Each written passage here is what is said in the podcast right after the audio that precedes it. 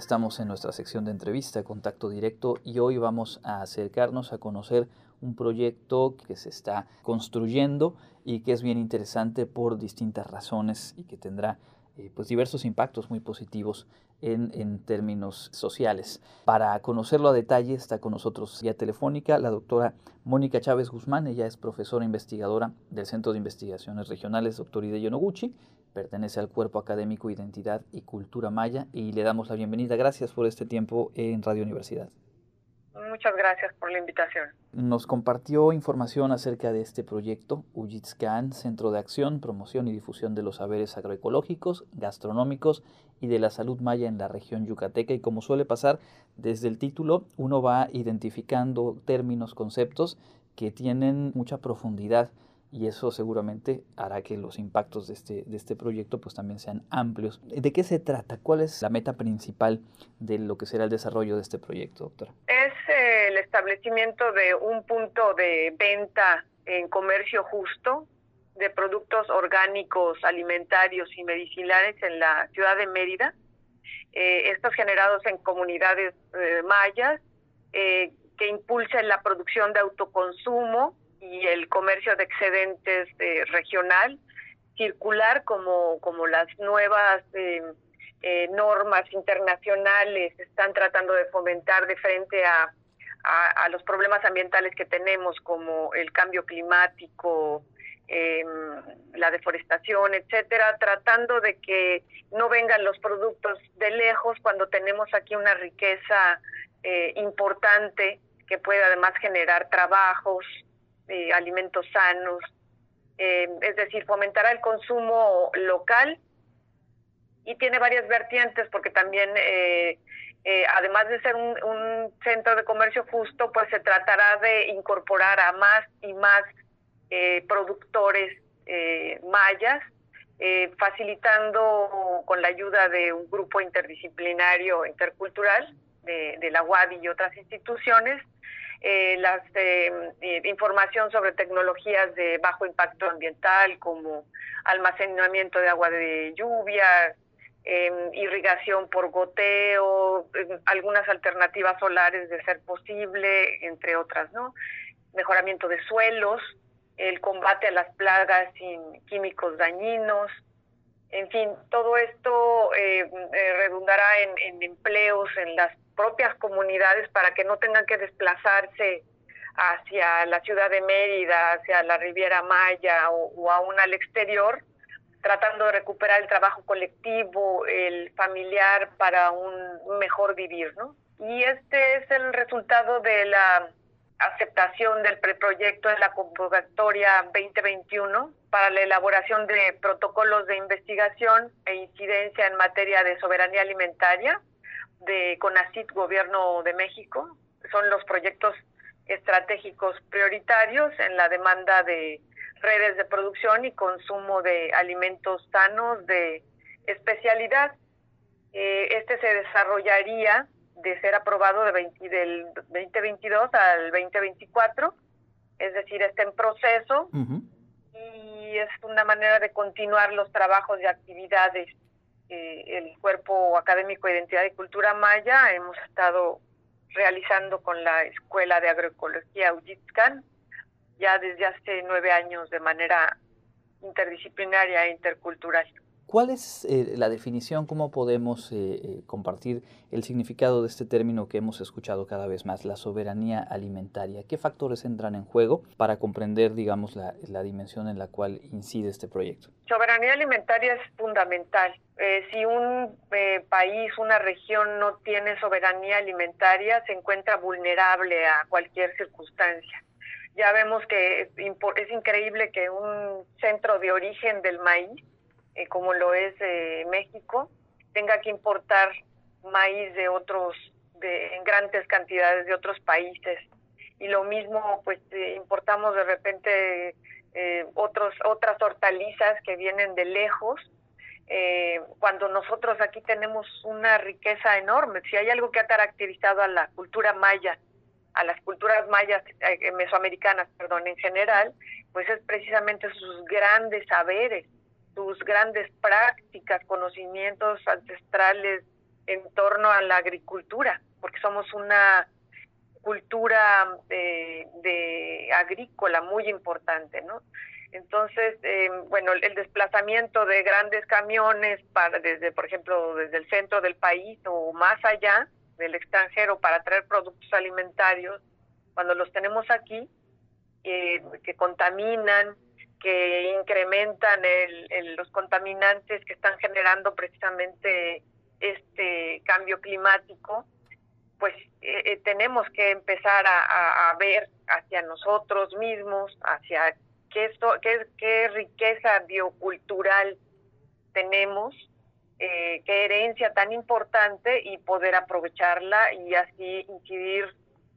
un poco menos en nuestro medio ambiente. Por supuesto, otro de los conceptos que, mencionó al exponernos las características del proyecto es comercio justo. También podemos intuir a qué se refiere, pero digamos, ¿cómo explicarlo y cuál es la situación actual? Todos suponemos que eh, mientras más intermediarios hay en este proceso de producción hasta el punto de venta final de alimentos, pues hay desequilibrios en la balanza con qué se han encontrado y, de qué manera poder restablecer e, ese equilibrio para que quienes producen en el campo pues tengan un mejor ingreso a partir de su trabajo. Sí, en general se ha visto que el, trabajo em, eh, agrícola es, pesado, es, eh, requiere trabajo, eh, requiere organización y generalmente no se les paga a los compañeros campesinos del precio justo o luego también los productos orgánicos son vendidos también para el consumidor en, eh, en, unos precios excesivos. Entonces se trata precisamente de hacer un comercio justo, un comercio que, que valore el trabajo, la inversión, facilitado para, para que sea menos pesado también con las nuevas tecnologías que tenemos en la actualidad y precisamente la Escuela de Agroecología, que tiene ya 25 años de trabajo eh, con, con, comunidades eh, mayas, tiene un proyecto que se llama Comerciando como Hermanos, que es lo que trata, que no haya intermediarios, eh, que se vaya estimulando la participación de cada vez más jóvenes, necesitamos la participación de más jóvenes que se incorporen a esta red de comercio en el que se proteja sus intereses, eh, de, manera que sea precisamente con los derechos humanos que corresponden, ¿no? con un comercio justo. Así es, estamos platicando con la doctora Mónica Chávez Guzmán, ella es profesora e investigadora en el CIRI de Yonoguchi, forma parte del cuerpo académico Identidad y Cultura Maya y nos está detallando la construcción de este eh, proyecto que de ser aprobado el próximo año se pondrá en marcha. Entiendo entonces que eh, se podrá contar con un punto de venta en comercio justo y creo que ahí también pensar en, en, un sitio concreto puede potenciar mucho lo que se ha trabajado ya desde el punto de vista de los productores, pero también de los consumidores, de quienes podemos acceder e incorporar esta práctica de, de consumir lo, lo local. ¿Cómo lo visualizan? ¿Cuál sería la dinámica en ese punto de venta? Una aclaración, el centro, eh, por fortuna, ya es un hecho. De acuerdo. La, sí, la Escuela de Agroecología ya está iniciando eh, las primeras eh, bases de la construcción muy sencilla en un terreno en concesión por 50 años por parte del municipio de Mérida con financiamiento del Fondo Agroecológico de la península de Yucatán y se ubica en la en el norte de, de la ciudad de Mérida eh, por Altabrisa eh, cerca del periférico y este eh, ya, ya mm, es, esta primera etapa y nosotros continuaremos con eso con la segunda la tercera etapa para hacerse en tres años y de tal manera que no nada más tenga esa, esa perspectiva de centro de comercio, sino de promoción y difusión de, de los saberes eh, campesinos mayas, de la revaloración de, de sus ricos conocimientos precisamente, eh, no nada más alimentarios, sino también eh, medicinales, gastronómicos, eh, se piensa como un centro muy atractivo, muy lúdico, que pueda invitar a consumir productos nutritivos, que haya degustaciones gastronómicas,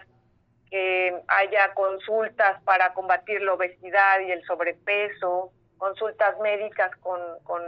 eh, eh, especialistas mayas,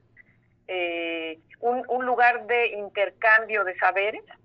de promoción y difusión como su propio nombre lo, lo, lo dice el, con el, el título del, del proyecto.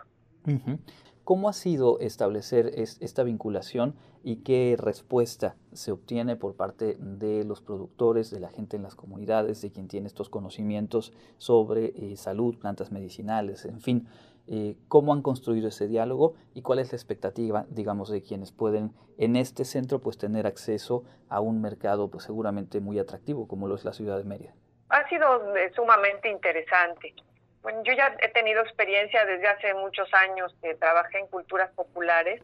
y eh, me ha sorprendido muchísimo la eh, información, la capacidad de comunicación oratoria que tienen muchísimos promotores campesinos.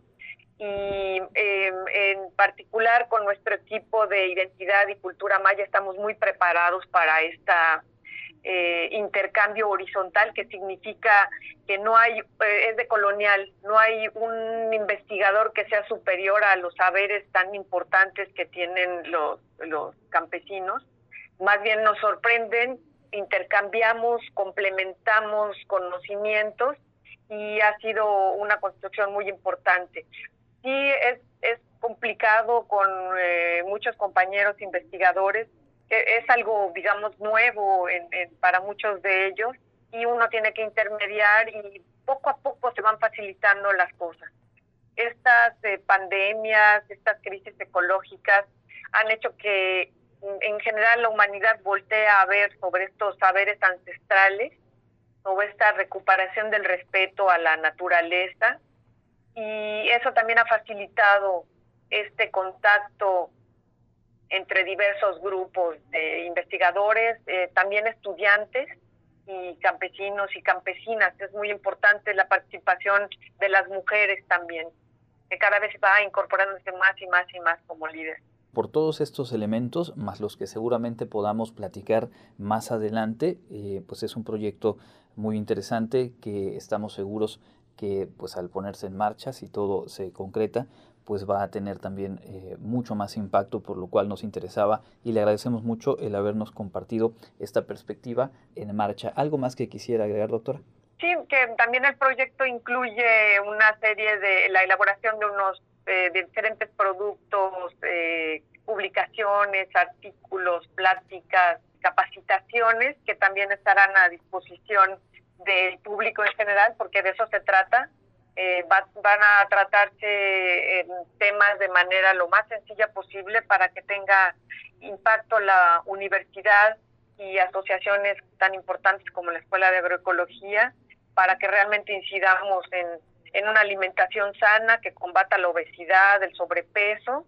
y que este, pues revalore nuestra nuestra tradición, nuestras tradiciones. Bueno, pues estaremos pendientes y si nos lo permite, retomaremos esta conversación más adelante. Claro, muchas gracias. Es la doctora Mónica Chávez Guzmán, profesora investigadora del CIR y de Yonoguchi, compartiéndonos lo que se prepara en este proyecto Ujitscan, Centro de Acción, Promoción y Difusión de los Saberes Agroecológicos, Gastronómicos y de la Salud Maya en la región yucateca. Nosotros avanzamos hacia la recta final de nuestro programa de hoy.